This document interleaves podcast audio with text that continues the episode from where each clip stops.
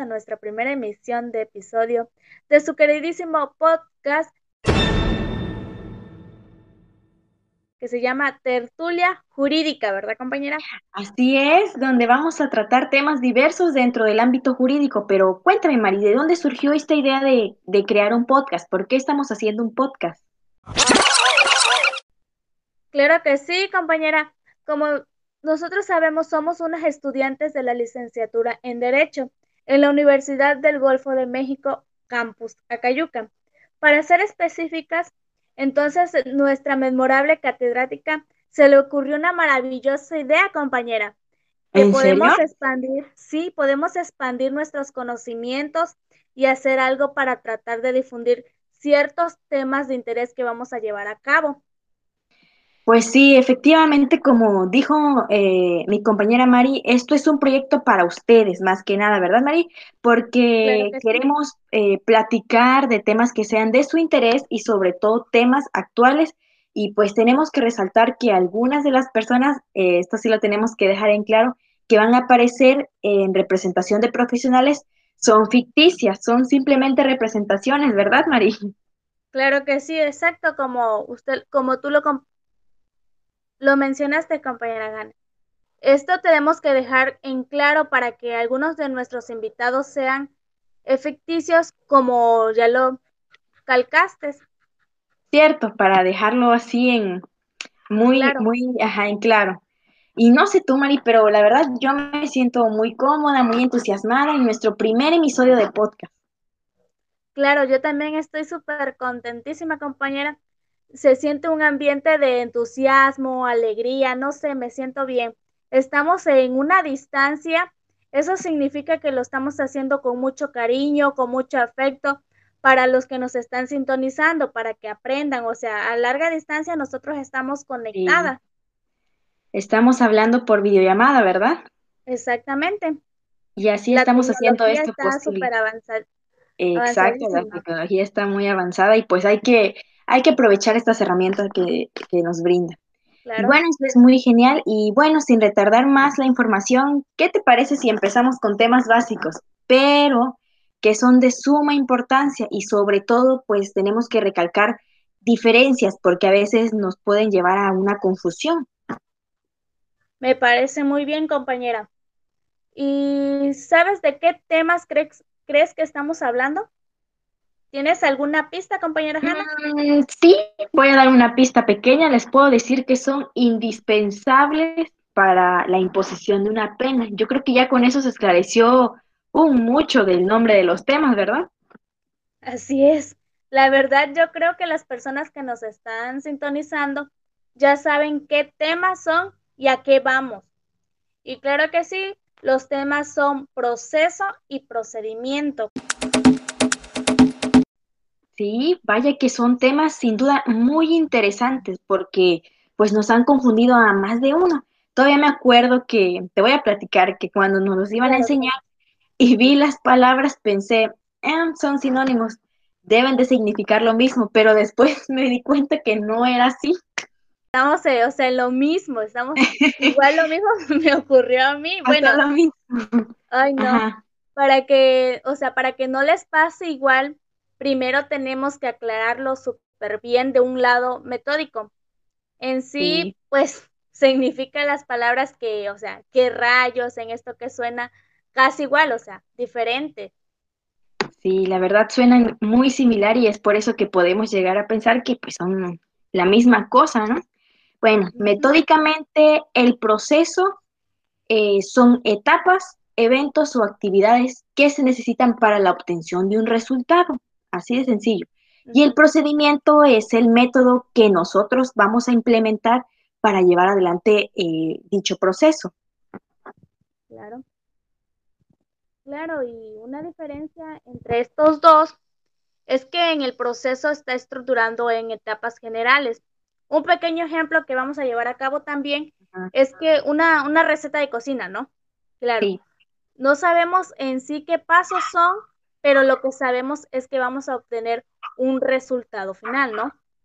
También, este, por otro lado, el procedimiento está estructurando en espacios específicos. Y, volvemos a poner el mismo ejemplo, ¿no? Pero ahora serán los pasos a seguir para poder elaborar la, la receta que estamos llevando a cabo. Vaya que sin duda es una muy buena definición. O sea que por lo que entiendo, el proceso es algo en general, de que nosotros sabemos que nos va a dar un resultado, pero no sabemos cómo lo vamos a ver, hacer, ¿no? Exactamente. Y el procedimiento entonces sería eh, el método para llegar a dicho resultado. Claro. Vaya que sin duda muy buena definición porque el lado metódico lo he entendido muy bien. ¿Qué te parece si ahora pasamos al lado jurista de los temas? Claro, a ver. Y te voy a dar una definición de un jurista y abogado italiano y autora divina de cuántos libros. Ay, no. Más italiano, pues vamos a ponerle como unos 25, ¿no? Casi.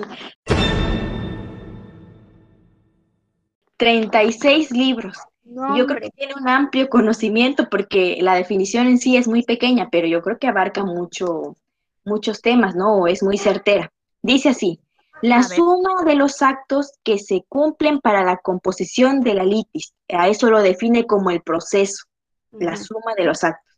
Y el procedimiento como el orden o sucesión de su cumplimiento, como diciéndonos que el proceso es un todo, una totalidad, y el procedimiento pues son los pasos de o las sucesiones de actos que se dan dentro de un proceso. Claros ejemplos pueden ser, a ver, déjame pensar, unas incidencias como unas cuestiones previas que existen en un procedimiento como una, como una tramitación y también esto se puede dar dentro de un proceso judicial. O sea que, que por ahí va la definición. Por ahí, por ahí, claro. Pues mira, pues ya de que estamos hablando de grandes juristas, ¿no? También te puedo hacer, te puedo hacer una, una, una misión. Ajá, a ver, ¿de quién? Pues también es un italiano. Oh. El italiano es este Piero Calamendri. Ajá. Ese italiano, fíjate que pues son considerados, ¿no? Como uno de los padres de la Constitución. Y como tú ya lo mencionaste de libros, pues ¿qué crees que él también? También hizo libros. ¿Cuántos libros hizo? Pues imagínate cuántos libros. Si el otro fue de, mm. el otro fue de 36 libros, imagínate este cuánto. Bueno, yo creo que los 20 sí los rebasa, ¿no? Hizo unos 22 libros. Wow, vaya que son muchos libros. Hombre, sí. Estos juristas son potentes. sí. Tenían mucho conocimiento. Sí. Y lo bueno, que lo dejaron plasmados en sus libros. Sí, sí. Bueno, este italiano también se refería al procedimiento y al proceso. El procedimiento nos, nos dice, nos indica cómo, cuándo, dónde y quiénes realizan los actos procesales y de esa forma conseguir generar sucesión cronológica de los actos. Ese fue su significado que dio él en el procedimiento. En el procedimiento. Ajá. Y en el proceso es como el como el cúmulo de actos sucesivos tendientes a un fin. Eso fue del proceso, lo que dio él, lo que explicó. Eh, pues en pocas, en pocas palabras es que este fin sería obtener una sentencia definitiva con carácter de cosa juzgada. Mientras para tanto que el procedimiento entendemos que es la, sucesión, ¿no? Sí. Y, eh, y, orden de esos actos que nos constituyen pues el proceso que nos llevaba a cabo, cada cabo. Cierto, vaya que son temas muy interesantes y que sin duda, bueno, yo creo que no sin duda alguna, sino que sí o sí van a influir muchísimo para la comisión de un delito. Imagínate que confundamos algunas de estas palabras o que no sepamos llevar bien el proceso, el procedimiento, vamos a infringir en la pena de un delito y pues yo creo que eso es, muy grave, ¿no? Pues ya que llevamos a concluir este, este primer podcast, que esperemos si haya sido de, de su agrado y de mucha información que llevamos, pero pues lo que falta, ¿no? Así es. Y sobre todo que hayamos comprendido la diferencia, ¿no? Ya que estos temas son puntos de partida para los siguientes podcasts, ¿verdad, María? Claro que sí. Ya que se vienen pues unas nuevas sorpresas, invitados especiales y muchas cosas, ¿no? Que tienen que estar muy atentos a la siguiente emisión. Wow. ¿Y nos podrías dar una pista de lo que se viene en el siguiente episodio? ¿De qué hablaremos para que no nos quedemos con, con duda? O bueno, para que nos quedemos con intriga. Bueno, pues se van a quedar en intriga porque les voy a dar una pequeña pista. Ajá. Para que ellos estén también atentos a lo que pues va a seguir pasando, no lo que va a pasar. Ajá. Pues mira, solo te daré una pequeña. Es de un caso. Ese caso es que englobaremos los temas ya mencionados que ahorita dimos, ¿no? Sí. Bueno, esta pista viene así. Escuchen bien. Atentos. Se dio, se dio en el año 2010 en un fraccionamiento de la Ciudad de México llamado Interlomas, donde desgraciadamente la víctima fue una pequeña niña de cuatro años.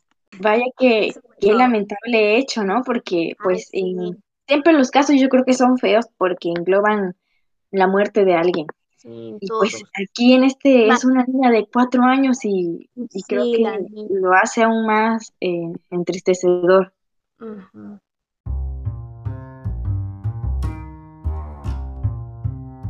Y bueno, Mari, ya hemos llegado al final. La verdad, yo no sentí que se pasara el tiempo. Y pues me tengo que despedir y te agradezco por estar en este nuevo proyecto y por este, estar haciendo este esfuerzo para sacar este proyecto adelante. Y es todo. Nos vemos en el siguiente. Gracias, Hanna, igualmente. Sí, nos vemos en el siguiente. Por favor, los que nos están sintonizando, los vemos, lo escuchamos pronto y que nos den nuestras sus opiniones, como nos fue para que puedan escuchar o nos comenten lo que pueden, nosotros podemos explicarle, ¿no? Más adelante. Así que no se pierdan en la siguiente emisión en Tertulia Jurídica. Jurídica. Hasta luego. Adiós.